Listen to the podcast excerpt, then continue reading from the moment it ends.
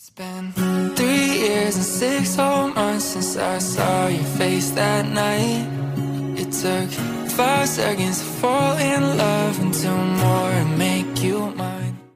网络一线牵，相逢即是缘。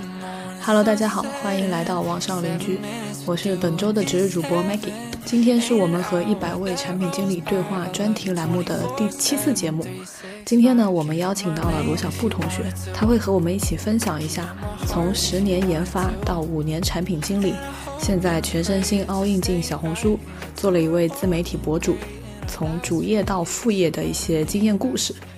那么接下来，先有请罗小布同学做一个自我介绍吧。大家好，我叫罗小布，是一名九零后，做过十年的程序员，干过五年的产品经理，也是一名疫情三年活下来的实体店老板。现在逃离到职场，在自媒体赛道上抢钱。今天和大家一起聊一聊，在互联网这十多年里，我干过的主业、副业以及创业的一些血泪史级别的经验。那我们再次欢迎罗小布同学。那接下来我们开始进入讨论的正题。小布，你之前是有做过产品嘛？其实我们也是同一个产品社群认识的。然后呢，之前跟你聊也对大纲的时候，也知道你还做过十年的开发。那现在是怎么样想到要裸辞去 all in 小红书呢？其实也不是纯粹的裸辞，这个事情我们也其实我已经布局了很多很多年了。从最开始刚进入互联网行业的时候，我认识了第一批从事自做自媒体的嘛，嗯，那那群人他们当时是公众号非常火，我们每天看他公众号，然后做知识星球。就发现一个写作能力非写这个写作就非常重要。他说也自己也不知道写啥，反正跟着他们跟着他跟着他们写嘛。嗯，后来我就是那个那时候我刚刚做开发，我写那个写写代码就不会写，真的是就白天白天晚上回家回回家就自己百度，白天在写白天在写代码，晚上就是自自学百度。那段时间就就是怎么说就克服了很多的困难。然后我就把这些困难就全部整理出来，写在一个呃写写了一个自己的博客，而且那个博客是付费的嘛，因为当时我是就是纯粹的想写东西，因为那些大佬都在写公众号，也没想着赚赚钱。结果三年以后，我再次打开那个平台时，突然有几百块钱收入，然后我就我就很震惊。从那个时候我就觉得，原来写作真的是可以挣钱的。嗯，从此呢，我就很长一段时间，我就在所有我的职场里面就在会做点事情。那为什么我现在今年我就离开职场呢？其实就是我，其实我就去年应该是去年离开嘛，呃，应该是前年我就看了一本书，这本书里面他提出一个概念叫新个体时代。什么是新个体时代？新新个体时代的意思就是，不管你是被迫还是主动的离开职场以后，你还能活下去。哦，这句话我觉得特别有启发。所以那一年我我看见每一个人，我都会大概跟他跟他说这句话。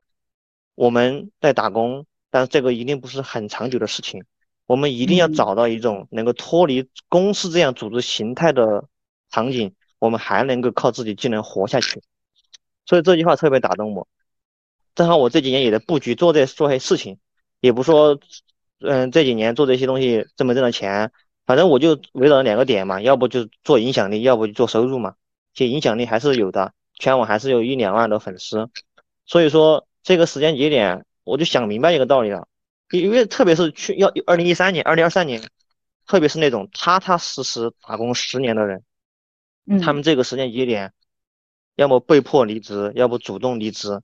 离开以后，在这样的环境下，你会发现，感觉自己曾经打工很牛逼的，很厉害，找不到工作了。他脱离了公司这样的组织形态以后，他成绩很厉害，却找不到工作了。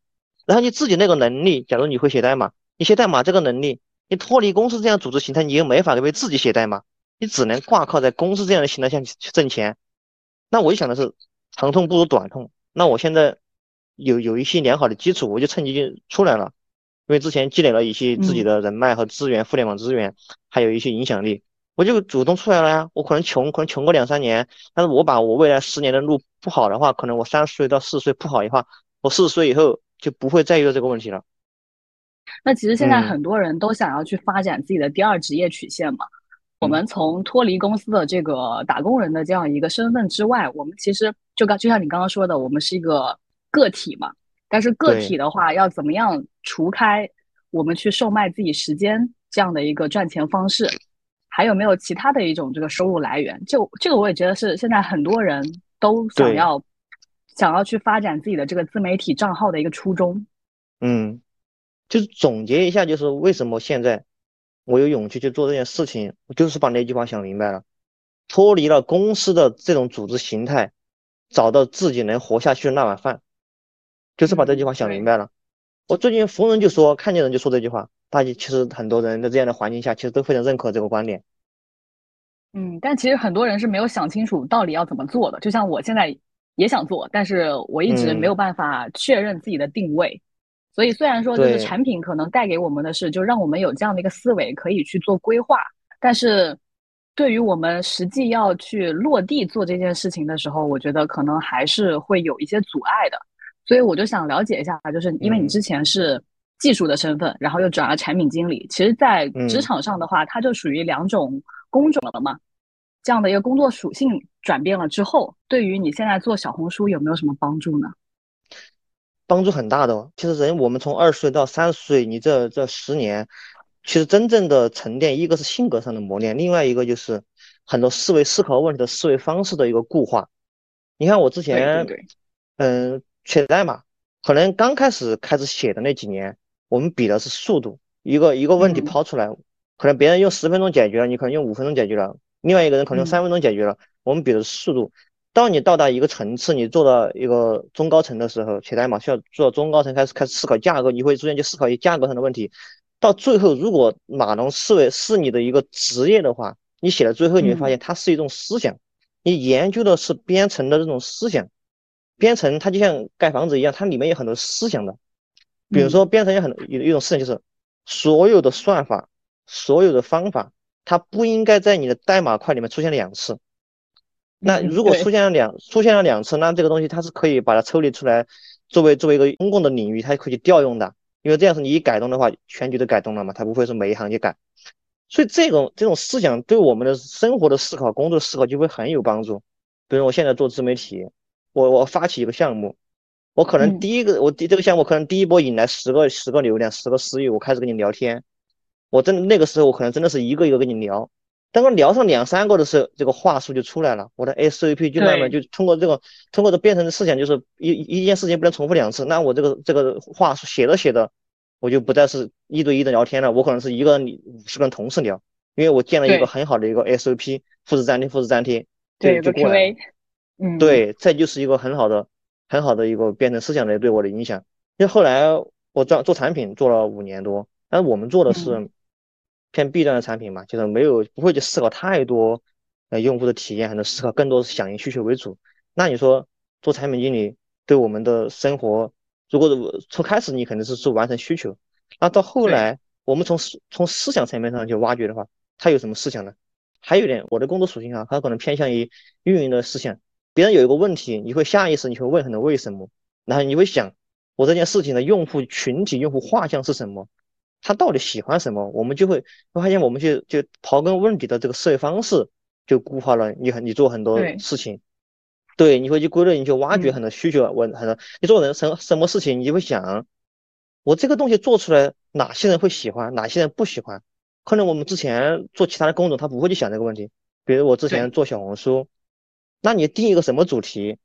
你想吸引什么人群？如果按照我之前这思维方式，那我就那随便先做个号先做吧，做了有流量有有流量我再继续深挖，没有流量我就不做了。那现在我的思维方式，我就想清楚，我想吸引三十岁的人，我想吸引四十岁的带孩子的宝妈，嗯，那这群人他他喜欢什么？那我就要投其所好，我要去制造这样的内容给他，那就是做产品的一种现在的思维方式。所以任何工种他做到最后，其实。就是一种思维方式对你对你的固化，对你思考问题，对你工作，对你生活的影响，嗯，还是有影响，还是有很很多帮助的，嗯，对，是的，是的，其实这个我比较感同身受啊，就是因为我这段时间也是在梳理自己的这个小红书的一个面向群体嘛，就是我们可能在产品上面会运用到这种运营的思维，但实际上的话，我们不管是 to B 还是 to C，我们都会有自己的一些群体，只不过这些群体的这种呈现形式是不太一样的。所以，就像我们把这个思维直接迁移到做小红书的话，那我们就是可以去梳理好我们自己面向的群体，还有我们要产出的内容，还有我们要涉嫌的领域，还有我们去做一些这个流量的一些监测，包括就是我们对于平台这边能给到的一些，比如说规则啊，或者是推流啊，我们可能都会有一套通过这个产品这边迁移过来的思维，就立马可以用得上。我觉得这个是可能在做产品的这几年里面，能够让我们思维顺畅的这样一个辅助比较高的一个部分。对。做产品就是他会想的很多，做产品和做研发，它最大的区别，我个人理解，它最大的区别是什么呢？研发是做确定性的事情，嗯，产品是去做一些不确定性的事情，要找到一个确定性的方向，让别人去做。嗯，对，这句话我很认同。嗯，所以你就会每天就会坐在那儿去想，怎么才能把这个事情给给研发说得清楚，给项目经理说得清楚，给客户说得清楚。那说得清楚的前提是你得把这事情调研清楚，为什么挖清楚。所以他说，做产品经理你会发现每天都在问为什么，每天在想问题。包括你后面做自媒体、做做小红书，你会想平台的规则是什么？你会就一连串的问题，你会你都会去解决，你会去想，就去思考。对，这可能比是的其他的人做这件事情想的问题会多一些吧。对，而且我们可能还要去创造一个场景，能够让别人或者说让我们对象的一些群体，能够更好的去理解我们想要做的东西，或者是表达的东西到底是什么，让他们有代入感。我觉得这个也是一个，对对，这个也是可能产品这边对于我们做很多事情的一个通用逻辑。那就刚刚也说到嘛，就小红书，其实现在包括我自己，还有我身边很多朋友啊，就我们很多时候去搜索一些。不管是什么内容，以前可能我们的习惯是直接找找度娘嘛，然后后面大家都比较喜欢到知乎上啊，或者是 B 站上面去搜一些知识博主嘛。嗯，但现在慢慢好像这两年我们的一个搜索习惯会逐渐直接迁移到小红书，就大家都会觉得小红书是当代年轻人的度娘，就直接好像在生活上慢慢把百度给替代掉了。当然也也是个过程，但是确实很多人现在都直接要搜索什么内容，都把小红书当做自己首选的一个平台嘛。从百度到知乎到小红书，为什么大家的搜索习惯会有这样的一个转变呢？其实这个事情哈，其实我就是一个最真实的一个一个用户案例。我们就不从什么宏观角度讲，为什么互联网的发展趋势，为什么大家现在开始用小红书了，不用百度了？我们就站在一个。一个真实的用户的角度，比如我，其实小红书真正已经爆的时候，已经爆了，周围的人都在用的时候，我还没有小红书账号。我是去年，我去年八月份启动了小红书项目，开始做小红书。八月份之前我都没有小红书账号。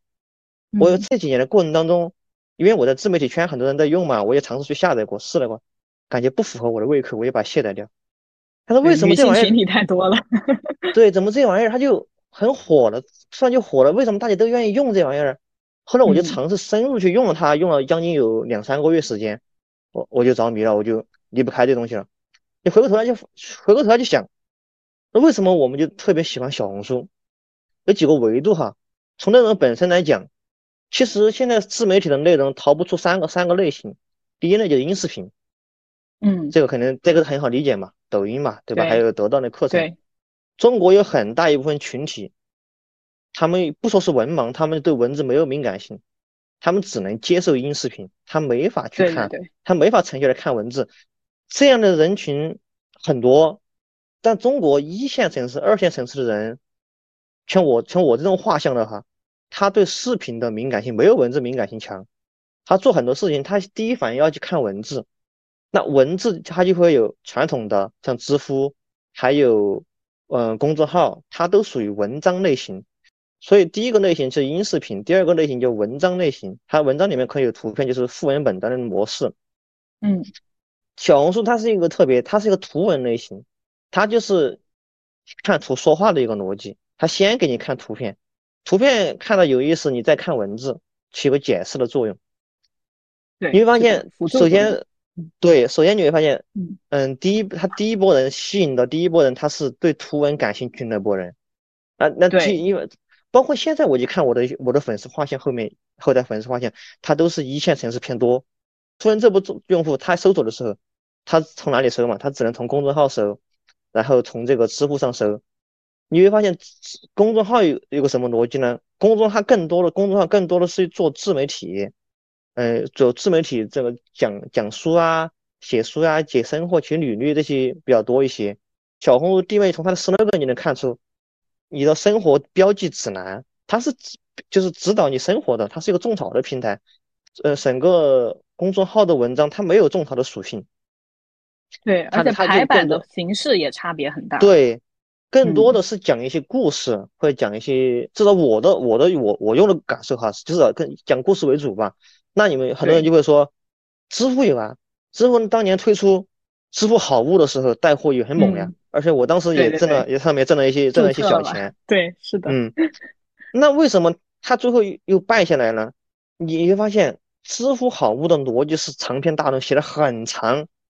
你要带一篇带一个望远镜，你要把这事琢磨清楚，可能就好几万字。有有没有这样的人群？有有这样的人群，他会受用。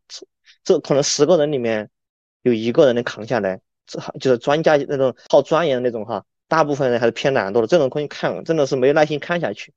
小红书的逻辑就切中这一点了。他先他种草也种草呀，他先把图片给你，你看图片，看图片就能看明白这东西是个什么东西。瞬间就有收获了，再顺便看一下文字，哎，瞬间就种草了，就很方便。那这个就是后来我喜欢小红书的一个原因。另外一个原因是，嗯，它的推送，它的推送机制。那如果你你看你看抖音，你本来我只想打开抖音，我想去搜索一个东西，但是你打开动，先给你推十个视频过来，噼里啪全给你放着，你只有主动点暂停，它才能停。它先给你放，不管你喜不喜欢，丢给你。如果你不喜欢这个视频，你想退出来。你就说那个安卓手机哈，它向左滑或向右滑一下，它就是退出的这个设置。当你滑一下，它默认不是退出。它它居然说这很强很恶心的设计，你你滑一下，它不是退出，它是给你换一个视频，换一个。对对，你你再滑第三次，它再确认你是否要退出。其实我的目标很明确，我是过来只是想搜索一个东西而已，他搞得就。很多人就是很多人，他是一个主动获取知识的人群，他不是被动获取人群，这个觉得很恶心。小红书怎么呢？小红书，他是他选择权给了用户，我怕我给你个信息流，十几二十个图片和文字了，你感你喜欢哪个点哪个，对用户其实没有带来干扰。它的图文的图文看图说话的一个逻辑，就更直接，获取信息更纯粹，或者更总结性更强嘛，还不不用没有没有长篇大论。第二个，它是本身对文字敏感的人。第三个就是。它的推荐会更友好一些，它把主动权给到了用户。你会发现这样的这样的人群满足这三个属性的人群是谁呀？真的就是一二一线城市的职场人，真的就满足这个这个白领人群，对，完全满满足这个画像。所以你会发现，慢慢小红书，包括小红书后来数据越来越多，越来越来越多的人愿意做小红书，数据越来越大，它的搜索就会越来越精准，然后人们就爱上了小红书。所以是这样一个逻辑。你说他小红书，我们的搜索习惯变了吗？其实也不是，就是我们怎么说，他正好就切中了这个群体。你一旦喜欢上这个东西，他你你回不去了吗？对，其实小红书也算是一个比较特殊的 app，它有点像是被这个群体反向去 push，它形成了这样一个生态。就包括我们去搜索一些内容的时候，我们搜索出来的结果，就是会感觉是我们身边的朋友，出于这个东西本身就好用的这样一个初衷，然后来给你做分享。所以它的一个这个对网络社交的一个形态，跟知乎相比的话，它可能给人的一个距离感就没有这么遥远。对，所以这个也是为什么就今年小红书做电商也这么成功的一个主要的一个原因，也是就前期铺垫嘛，铺垫的比较成功一些。对，而且小红书它现在也逐渐的在破圈嘛，它最开始是个种草平台，现在现在也会做一些知识博主在上面，而且今年就是做那个小红书上面做短视频的推流推的很大。推的很大，但是占比非常高。但是我基本上我没有点过小红书上面的视频，就是你把推流推过来一个瀑布流十多十多条信息，如果看我就优先我会还是会优先去选择点图文型类型的。有可能我这个时间点我在上班，有可能这个时间点我在我在坐坐地铁，可能图文真的对我方便一些。所以哪怕如果如果他真的不符合我这个人群的，不符合我的需求。就是你你视频流量推的再大，它不会触动我的，这就是看每个人的选择呀。这一点就很能说明这一点，因为你的画像决定了你对图文敏感，而不对视频敏感。嗯，对，人群的一个迁移，也就意味着就是现在的网络形态发展的样这样的一个趋势嘛。那其实回到我们刚刚想要聊的第二个话题啊，就是我们基于小红书这个平台，其实大家都是想要延伸去发展自己的副业嘛。如果说能在里面赚点钱，有一些。额外的收入，我不需要说可以 cover 我的所有的这个工资，能够养活我自己。可能我前期只是希望有一个额外的收入，都是呃很多人现在愿意加入小红书，并且去分享内容的这样一个这个呃出发点嘛。那就是嗯，我想了解一下，就比如说之前你在还在工作的那个阶段。你是怎么去考虑这个副业的这个发展方向？是要去基于哪个平台、哪种生态去落地？在这些选择方向上面有没有呃，比如说踩过什么坑啊，或者说是有什么避雷的一些建议可以给到我们的？这个就太真的就太多了，太多了。我知道的都很多。我是，其实我是我怎么说？我们是，嗯，我是幺四年、幺五年左右开始正式接触互联网啊。那互联网的整个自媒体的发展，从从公众号到知乎，到抖音，包括还还还有导去的平台悟空问答，还有很多的平台，嗯，最后都死掉了。其实我包括后来的视频号，我们都都去尝试过，都没做很多很多东西都都有都有收获，有有没做起，有的没做起来，就真的有很多。为什么最后我选择了小红书？我就是给给你一个终极答案。嗯，对于一个职场人或者说没有。社会背景的一个没有 IP 的非公众人物，你想在现在的公公域公众领域想拿到流量，只有小红书可以给给做到。你比如你现在你想布局，想如果你没有你就是你本身就不是大 V 哈，你就是很普通一个素人，那也没有什么特别的一技之长。你想起，你说你说你想起个视频号，你想你搞搞几万粉丝，搞几千粉丝，基本上不可能。抖音也是抖抖音也是这个逻辑，支付也是这个逻辑，公公众号也是这个逻辑，做不起来的，做不起来。为什么小红书它可以可以做到？它小红书它就它就是看内容不看人啊，它就是我们为什么什么做做我们小红书叫你在你在这里开个抖音，我们这边就是做个抖做个小红书账号，做个号，他做的是号号做的是内容本身做的内容，只要你内容好，他你都有机会被推到推到一个公益的平台上去让曝光。他看的是内容，不是看不是看账号，所以说小红书对于普通的嗯职场人来说，或者说嗯嗯家庭宝妈的很多家庭宝妈那些，你没有什么特殊的才能，你想搞公考公域流量去搞公域流量，只有小红书现在有这个机会。那小红书未来肯定也会收紧的，所以小红书现在是个很大的窗口。所以很多人，我去年幺二幺三年，我八月份开始做的小红书，后来我做九十月份就爆了，十月份就开始爆，爆完以后我就让我身边所有人。我就说，哎呀，一定要做小红书，一定要做小红书。但是很多人听不懂，我跟他讲，他人家也没没有不愿意做这事情，那我也不能去强求。但是这时候真的是很容易做成。总结一下哈，因为我的公众号，包括知乎，包括呃之前的悟空问答，真的耕耘了很多年才才有才有才赚到钱或者才赚到流量，而且成果结果都不大。在小红书里面，我两个月不到就爆了，而且你一个账号爆了以后，你用你用同样的打法。测试无数个账号，七八个账号，十多个账号都爆了，最后都是爆了的。你会发现，那小红书太容易成功了。对于一个普通人来说，那我最后就选了小红书，真的是一个很大的、很大的、很大的一个市场缺口，呃，很很大的一个，对一个普通人来说很大一个机会。至少现在还有机会，嗯，这个口子还没封。那我去年就是疯狂的说，哎，去干吧，他去干吧，真的是先早点入局。所以我现在就选，因为我之前不是听你说有干废了好几个号嘛，嗯。那就是从你干废的这 N 个号里面，就是你有摸清，比如说小红书的一些流量的套路吗？嗯，流量套路怎么说？这个流量这个东西，就是是都是一门玄玄学。有的人说啊，要定时的发；有的人说要早上发、晚上发。对于一个，特别是对于一个做产品的人，或者对一个嗯刚刚做号的人，就会很相信这些玄学。啊，你看早上八点过，大家坐地铁正好看小红书，这个时候我是不是发？对，这个逻辑，这这个各种用户的使用场景。但是小红书真真的就很神奇，它就这些套路都不来的。就是你你这我做了很多号，就是你今天你花了两个小时找了个选题，精心配了图，找了个最佳的时间节点去发，可能你的小眼睛只有十几二十个。那今天如果你啊也不今天心情不好，随手发一个，任何时间发，爆的可能性会非常大。对，这个也是我觉得很奇怪的一件事，因为就是我最近在研究它的一些框架玩法嘛，各种去搜罗资料啊，还有包括它平台一些规则，也有花钱买一些这种总结嘛。像我前段时间不是也发过给你嘛，就它它会有那种平台的权重嘛。那像小红书，其实相对来讲，这两年的内容多了之后，那它其实算法会相对精准一点。那很多就我们有时候互相调侃，都说大数据精准推送，或者说我这个号练成了，就基本上它就是可以把对应的一些内容，通过对我们这个用户的打标，然后可以精准的给我们去做推送，这些现在都不是问题。但就是我们如果说我们从一个用户视角切到我们要通过这个平台去做内容发布，成为一个发布者，嗯。那我们去研究它的一些权重的时候，比如说它的一些这个关键词分类啊、排名啊、属性啊、面向的人群啊、图片啊这些，我们可能都会去先摸底摸一遍。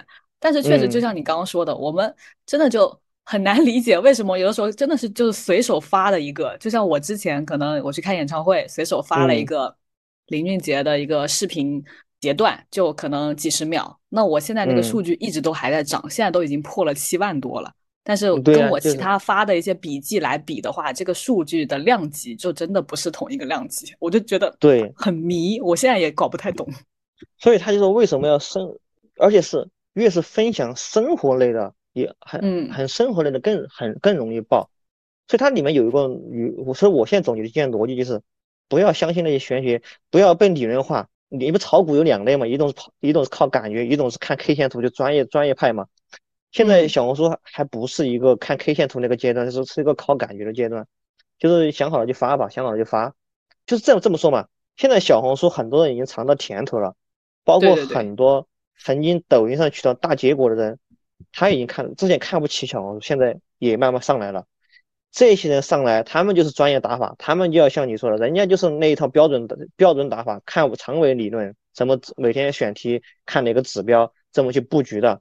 这些人他会有一个共性的，包括我你说视频号是比抖音号晚了很多年。第一批在视频上，第一批在视频号上爆的人是哪一群人？一定是曾经那一批在抖音上爆的人，他就把曾经抖音的内容、抖音的方法论直接搬到搬到视频号来就能够爆。因为你这第二个方向就是什么？爆款是惊人的相似。我我之前有一个就是说。我我总感觉，如果你要专心做一个号，你会你觉得每天做的内容一定要不一样，每天要做的内容完全一定要不一样，不能重复。你错了，你去人人去，你去研究抖音上那些号，他一个视频爆了，他一个视频他会翻来覆去的放，翻来覆去发，左边视角右边视角，是的。为他为什么要这样做？因为中国十四亿人口，今天看的是这一个亿，明天看那那两个亿，他看的人群一定不是一样的。如果他今天他看过这个事情，他就划走了；没看过的占大多数，所以爆款是惊人的相似。所以我觉得做做账号里面第一个收获就是什么？不要去原创，你要靠你自你。如果你你自己没有资源，你没有花钱去买一些那些背后的产业背后产业的数据，你靠原创哦。我觉得我发现有一个赛道，居然没有人发这个赛道的内容，你去发一下试一下。嗯。你发肯定就就被封号了，为什么？说明这个内幕都没有放开。它是个镜子，镜子的内幕，就很简单逻辑。我你说我发现了，就是我发现了一个赚钱的赚钱的套，这个这么大的话题，为什么居然没有人发？你去试一下嘛。嗯，多半都被封号，因为说明这个号，这个这个赛道，这个赛道没有放，就是没有放开，不能说这个事情。所以说我们有一个我最大的收获就是，你不要最开始我也原创，我每天花很多事，花两三个小时去去研究，不要原创。比如你想做母婴赛道，你就去找十几二十个母婴号，看人家做了什么，做了什么东西。爆了，嗯，你就一比一的去复刻嘛，复制，加一点字，加一点自己的审美就 OK 了。坚持的发，发上十五二十条，数据都不会差。而且你新号的话，而且新号的话，它还有点权重。慢慢的，一般我现在策略，一般这个东西讲展开讲就会很复杂了。我现在的策略基本上我会找一组分组嘛，一般会找三到四组的号，然后每天会发五到十条。那这个话题是分从不同的组来的内容，然后发上一周就几十条内容，我就看哪一个组的数据效果好，那我就，比如今天发五条，这条数据最好，那我明天就重复这个组的数据，再去第二天继续发，就不断去撞，不断去撞数据。那就是你这几个号全都是在同一赛道，只是说发的这个内容是分组了。我是一个，我这些号不是一起做的，我一个一号做，一个一号做的。我先做一个号，把这个也就通这个逻辑，把一个号跑通。最后你发现哦，原来这个号在这个赛道上能跑通，那你就你就只做这个方面内容了。跟我之前开了一个号，就专门做这个商业拆解的，最后发现，哎，商业拆解这个号不断的爆，嗯，后来我就我就把其他内容全删掉，就只讲商业内容、商业拆解。后来这个号就很爆呀，几天时间就就爆到了两三千的。首先前期你不用不要去原创找对标案例，第三就是对标案例的数据里面爆的数据里面就就撞。有些东西有些东西有些数据爆过的数据一撞就能开，马上就能再爆。有些数据就是你自己得自己去试，前提就是你不要去自己觉得自己很牛逼，自己能看到什么秘诀。我选个话题一定会爆，这种真的是很难的。爆款总是惊人的相似，不断的重复。对，其实它数据推流的话，它是有一个阶梯式的嘛。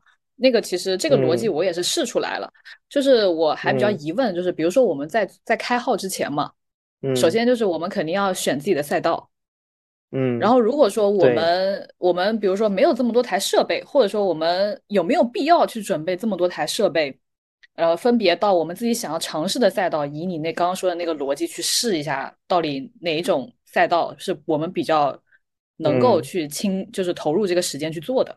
其实是有有一个逻辑在里面哈，嗯呃，第一种就是你已经做做成功了，在一个一个赛道做成功了，你要把你的这个成功复制出来，这样你就衍生出了你要做很多的做很多的号。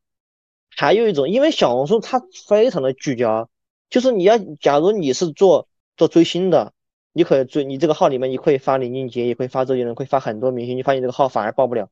如果你这个号里面只发林俊杰，他就他就要爆。对标。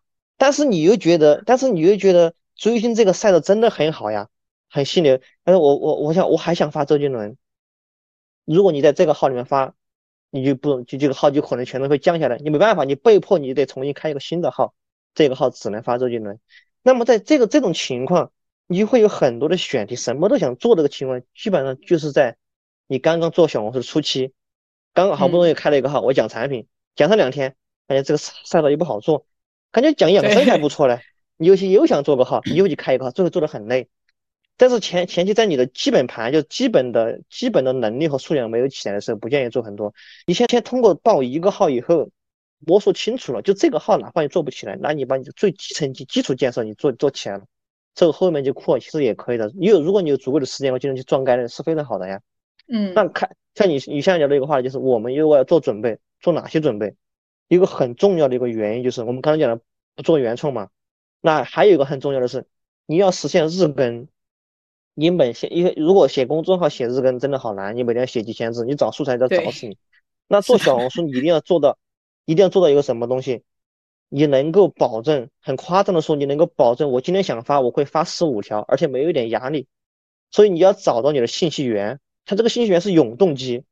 嗯，它随时都有素材，不断的素材，而且这个素材，而且内容是别人报过的，而且还不是都还不是你自己原自自己想出来的话题。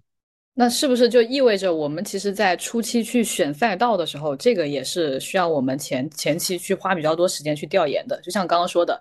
比如说，我们想做这个赛道，我们可能捞十个对标的账号出来，分析它的一个更新频率，然后产出的内容，然后大概的一些这个呃内容呈现的方式，这个是我们前期需要必须要去做的事吗？还是说我可能起号之前我就相对来说比较随意一点？我觉得这个领域是我比较擅长的，我就先投身这个领域，然后把我想发内容先发了。首先是小红书的逻辑是，首先是你自己有什么，比如你是个厨师，你就会炒菜，那你就做炒菜炒菜这个赛道。第二。炒菜这个赛道有没有成功案例？其实我们身边很多人，他们想要加入这个小红书做自媒体博主嘛，但很多人他其实卡就卡在最初的这个起步这个阶段，就是他们一直在纠结，一直在纠结我到底要投放哪个赛道，然后这个赛道我能不能够持续产出内容？就光这个，我就感觉很多人就能纠结很长时间。你想想太多，你就就把那三个三个点想明白，就是我有什么东西，有没有成功案例。我我有没有信息永动机？你把这个时间点找明白了，啥是什么都不用考虑啊，每天开干就可以了。要帽帽子真过强，后面的事情就都是在过程中把问题所有所有问题都解决掉了。那其实我们刚刚是直接很直观的说了一下，我们要怎么样去做一些准备工作吧。其实像原来的话，我可能也会把这件事情想的比较复杂。那今天的话，就确实你也算是给我了一一点信心吧。刚刚我们前面也说到了。从我印象当中，应该就是二二年吧，二二年底开始，我觉得好像挺多人，一个是面临着被裁的这样一个现状嘛，就很多人丢失了工作。然后小红书其实有一段时间是有涌现了一大批产品经理的，然后包括就是去年开始，小红书整体的这个生态越来越完善，然后直播呀、电商啊都慢慢的有了一些起色之后，那很多人。都更想要在这个平台里面能够分一波流量了嘛？那如果说我们现在作为产品经理，想要再去延伸自己的副业的话，我们现在入局小红书能还能搞到钱吗？就这个，其实我觉得现在应该还是肯定句吧。肯定句，而且能搞到钱。小红书的逻辑赚钱逻辑跟抖音跟嗯视频号也不一样。嗯，小红书的逻辑是，你有一个粉丝，他都可以变现。嗯，一个粉丝，只要这个粉丝是精准的。我跟你讲个，我们之前一我们自我们在一个社群里面，很多人一起一起做小红书。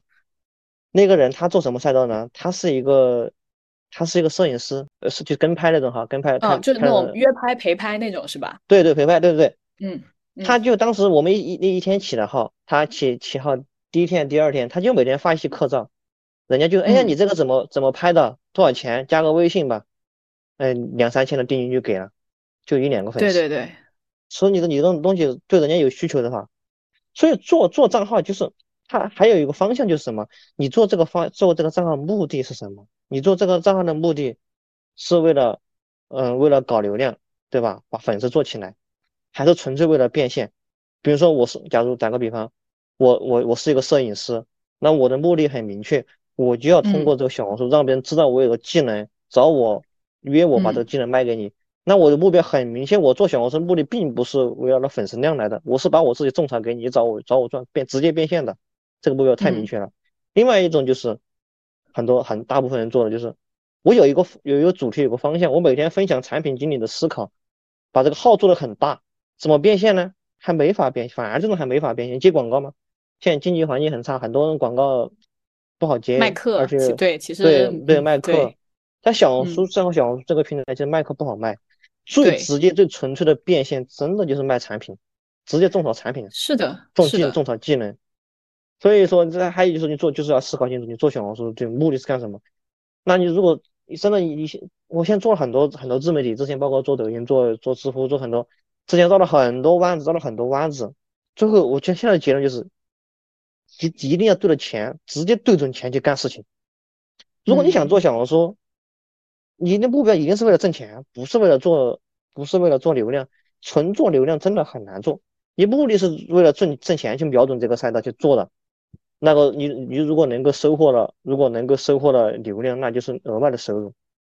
因为现在你你靠你纯粹，比如说你专门分享知识，那一个小红书上爆了，然后挣做了三四千个账号，很难很难变现。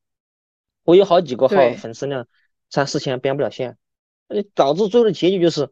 这个号我做不做呀？我不做吧，三四千个粉丝也可惜了。你做吧，你又变不了现，每天耽误你时间。你再永动机，你的就就没有动力了。所以这个目标很明明确。因为其实很多人现在就大家想发展副业的目的，也都是为了变现嘛，奔着变现去的嘛。嗯。那我们其实也会思考一个问题，就是如果我们要变现的话，我们肯定最终要有一个自己能够交付的产品。那如果说我们通过，就比如说我我自己选了个赛道。我不管是说通过我去整理一些我职场上的一些经验分享，或者说呃我可能就是纯粹的去拍一些这种个人生活的这种 vlog，然后可能里面会带一些我日常生活的一些用品。就这个可能很多人不好去选赛道，有一个原因就是他不知道他自己能够最终交付的产品，或者说他变现的途径在哪里。如果说我们想要通过这种最终达到这样的一个目的的话，我们要怎么去思考？我们到底最终能交付的东西是什么呢？这个怎么说？每个人挣钱，他不是一上来就能挣钱的。对，要要看，其实要看自己处于什么阶段。比如说你现在，比如说你现在正在处于一个补小红书基础的阶段，我都不知道怎么产内容，怎么就养一个号的。现在不，如果你确实变现没有想清楚的，你先不用考虑那么多。第一个号就是第一个号做起来就是为了补基础的。第二个号就是为了把自己技能熟练的，第三个号我策划从一开始策划我就围绕着变现去的，就是这样一个逻辑。我第一个号、第二个号就是那就弄着玩的，我真正变现的话是后来后来起的那三四个号。我目标因为做多了以后，你在所有问题你在过程中解决掉了，你就第三，你起第三个号的时候，你就你的目标非常明确，你也知道第一步干什么，第二步干什么了，你再也没有弯路了，你就会想得很清晰。我靠什么变现？我怎么去做？你前期做一两个号，就是说说它是个过程。就是如果人从九十岁活到活到一一岁的话，反过来活就会活得很明白。就是因为前期经历了很多事情，你需要就是前两个号，哎，就是如果说如果说哎，如果人没有非常明确的变现渠道，或者没有非常明确的自己的有点什么亮点可以做分享，先不要考虑那么多变现，你就按我们之前讲的，先弄几个号做起来，做着做着，你对你对创作者的视角看多了。你竞竞争对手的那种，别人的那种看多了，你自然就哎，很多你的灵感、你的思维就打开了。原来可以这样去做，这个号可以这样去玩，很多答案就得到解决了。如果你做做的专门的想我怎么变现，怎么变现，想想不出来答案的，想不出来的。嗯，除非你本身就很很好的变现，比如说你是个卖咖啡的，那我就是想通过小红书把我的咖啡在上面让别人知道我这咖啡很好喝，那就很简单呀。你就说我是卖咖啡的，来买我的，我就在这哪个地方对展示。对呀，就很简单的逻辑了，所以还还是要围绕目的来，围绕目的来。那比如说我们想要起号的话，我第一个号作为尝试，第二个号、第三个号再去做跟进。那我需要去就是把我这三个号，呃，都投放到同一个赛道上去做这样的一个练习吗？还是说我前面就随意先把这个平台的一些逻辑给摸清楚？这个都不重要，有可能比如说你开始取了一个取了一个健康养生的号，你做了。一个月吧，做了四五天，一个月做上，就是你没找到永动机，做不起来了，你想放弃了，嗯，想重新做，重新起一个号，你会自然而然的，你人的人的惰性，人的人的人性原理，你会自然而然的，我就会避开这个赛道，我要不要再起起一个新的赛道？它是潜移默化这种思考自己就出来，不需要你去思考的。那这个时候你这个问题出来了，我要是选一个什么赛道呢？那你每天就会每天的就不停的刷小红书，哎，这个赛道不错，嘿嘿，你看到别人做的。然后你知道这些答案自然就解决了，它不是这些东西都不是思考出来的。嗯，对。那其实就是因为因为现在其实你算是全职在做账号嘛，那方便聊一下这个话题吗？就是全职的博主目前能够养活自己吗？嗯，可以给你一个非常标准的答案，不可能。全职博主，嗯，如果你不是大你养不活自己。其实我之前没那么坚定，这两天我认识了。我在一个热社群认识了连他他认识了一个摄影师，他在微博上有有几百万粉丝，他现在好还还剩上年纪了，他每天就是旅游了。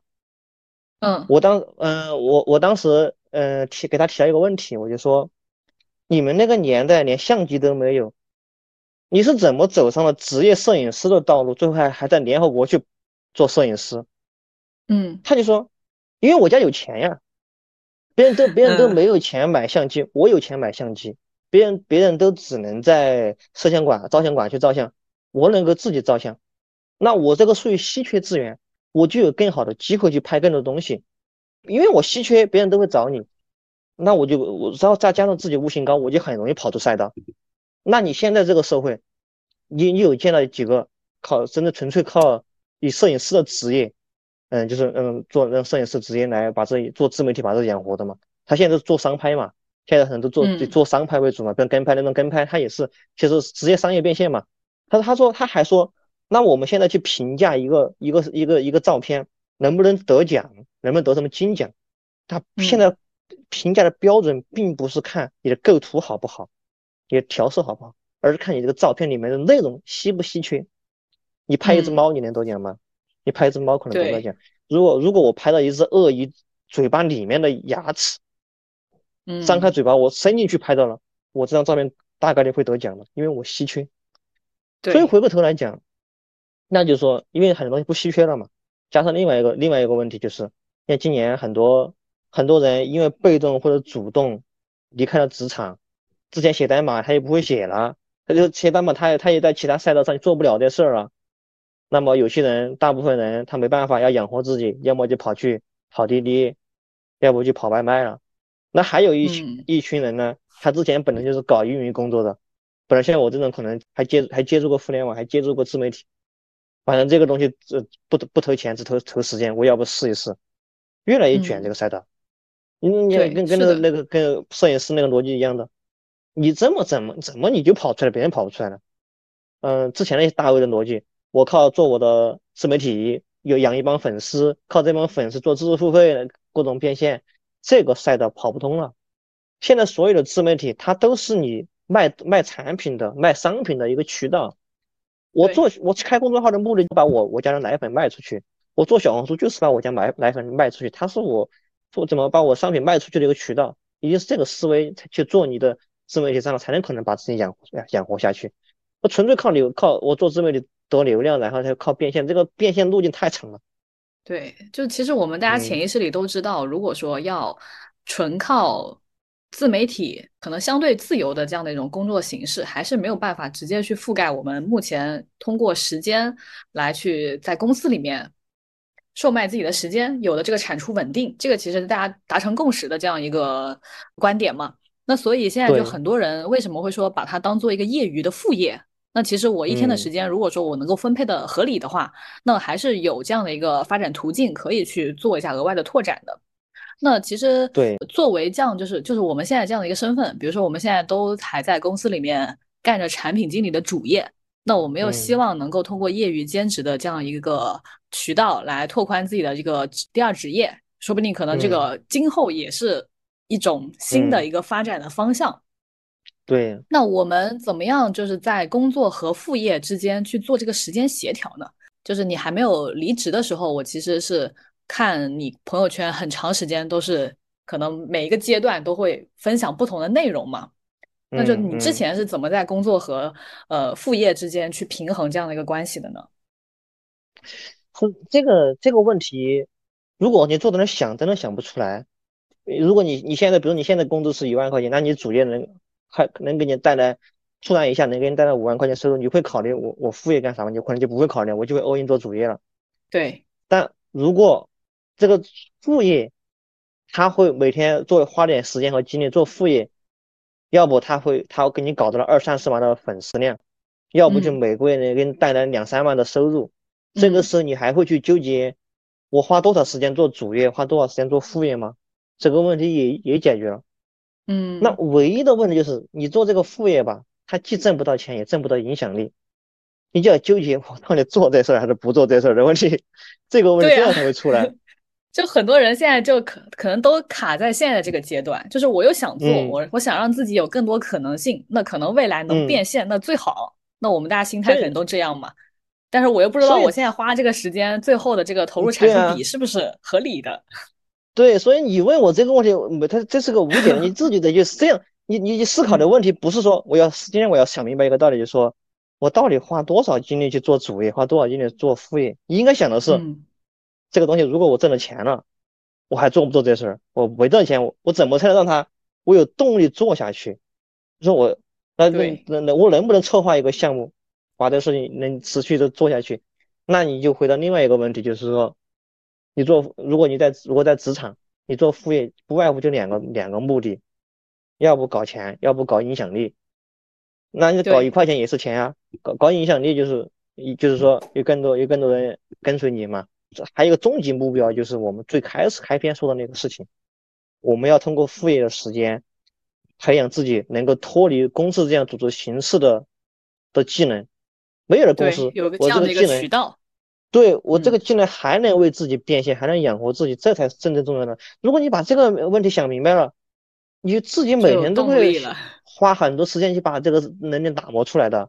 就比如说，我们确实这件事情也开始做了，也坚持了很久，但是可能这个事情我们坚持了一段时间之后，呃，已经时间够长了，但是还是没有收效，然后并且也没有变现。在你觉得是在什么节点，确实是该放弃了？嗯，这这这个问题这样说嘛？因为因为就我因为我就我也就是一个真实的案例，我从八月份开始做小红书，做两个月没有收获，嗯，我到底坚不坚持做这个事情？我最后的结论是我坚持，嗯，我为什么要坚持？我为什我在回答为什么坚持的是，它背后就有两个问题，就是我不是为了流量，我也不是为了钱，我相信我依我坚挺坚持的相信小红书这个赛道。是对目前打工人或者职场人来说，唯一一个能够获得公域流量的平台，我必须把这个把这个平台吃下来。当时只相就相信这句话。当时大佬我那个有个大佬跟我说一句话，他就跟我说，小红书目是目前所有的普通人唯一能够获得流量的一个平台，我就很坚定的坚定相信这句话，所以我做不出这个成绩，它一定不是平台的问题。如果一个平台没有持续拿到结果，只能说我们出招的方式错了，要么就换赛道，就是这个这个平台，比如你可能可能你的性格适合做音视视频，不适合做图文，要么你换赛道，要不你就换方式，你的选题不对，你的排版不对，前提的核心就是你相不相信这个平台，你相不相信这个这个背后的这个技能，背后的这个事情有没有价值，有没有值得坚持下去的事情。因为我当时就很清楚，我非常相信小红书对于普通人来说，那一定能做的。二一个就是我需要培养一个，嗯，脱离公司组织形式，能够把自己养活的一个技能。我我很坚定这两点。嗯，那我当时我就是再没有成绩，我都要我要我要去做这些事情。所以我当时就这样想的。最近我也在策划这个事情。我我幺六年就幺六年幺七年就注册了公众号，我那个公众号还有还有还有留言功能，留言功能现在它账号很贵嘛，可能卖两三千。我一直没写。我一我一直围绕着一个点在想，就是我都写的文章都没人看，我为什么还要写？如果如果你围绕这个围围绕这个点去想的话，那是你想不明白，而且你百分之百就放弃了。对对对。我我上一周我终于想想到一个新的逻辑，嗯，我写公众号的目目的不是让更多人的去看，而是去占领 SEO 的坑位。我的目的是不是让你看，而是某一天你在去搜微信微信那个搜索框搜的时候，嗯，能搜到能搜到你的文章，你就有一次曝光。当你在这个词这个词库下面布局的内容越来越多的时候，它是你搜的概率概率就非常高。为什么我会有有有这个感悟呢？因为最近，因为小红书那个那个公众号，它不是最近推出那个问一问吗？最近问一问，包括它那个。它那个搜，它那个搜索那个符号的搜索的框框，它搜索的功能越来越强大。嗯，我六七年前写的文章，莫名其妙被人搜出来加我微信。最近很多人加我微信，我都问你是谁呀？长尾效应。他说你是，我就问他你是谁呀？我都不认识你。他说我看你篇公众号文章，我想我的七八年、六七年没更新，你怎么 你怎么还在还能看到还在那个？估计真是原来搜索关键词占领 SEO 是多么的重要。现在啊，目的你的目标变了呀！我写我写公众号的目标不是去为了为了为了让更多人，我也我不是为了十万加，我就是为了我要把那几个词报生根。当你搜到这两个词，一定是我。对，搜罗小布两个词搜出来，一定是我，那我就赢了。哪怕我每篇文章只有一个一个阅读量无所谓啊，只要你让你当你关键是你搜的时候一定是我，那我就赢了呀。这就是我现在如果我真的要布局小要布局那公众号的话，我做的就是这些事儿，就是说。我坚持，你坚持的目的和意义到底什么？你把这个逻辑最底层逻辑、最终极答案找出来了，你就发现坚持有意义了。对，就我们可以畅想一下，比如说现在这个 AI 大模型，如果说要去学习的话，那平台，比如说它要基于一些这种历史数据，它想要去训训练它的大模型更加精准，或者说更匹配它的平台逻辑。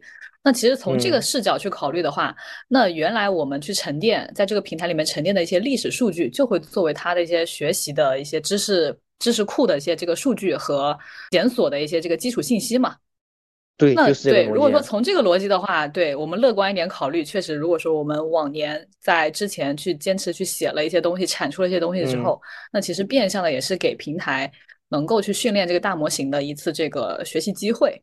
那确实，如果说这个逻辑能够去更新，或者说平台的一些推荐规则有去呃不断的迭代的话，那我们这些内容可能还是会被二次的在这个平台里面根据现在的这个时间档位去被推送的，这样一个逻辑应该也是说得通的。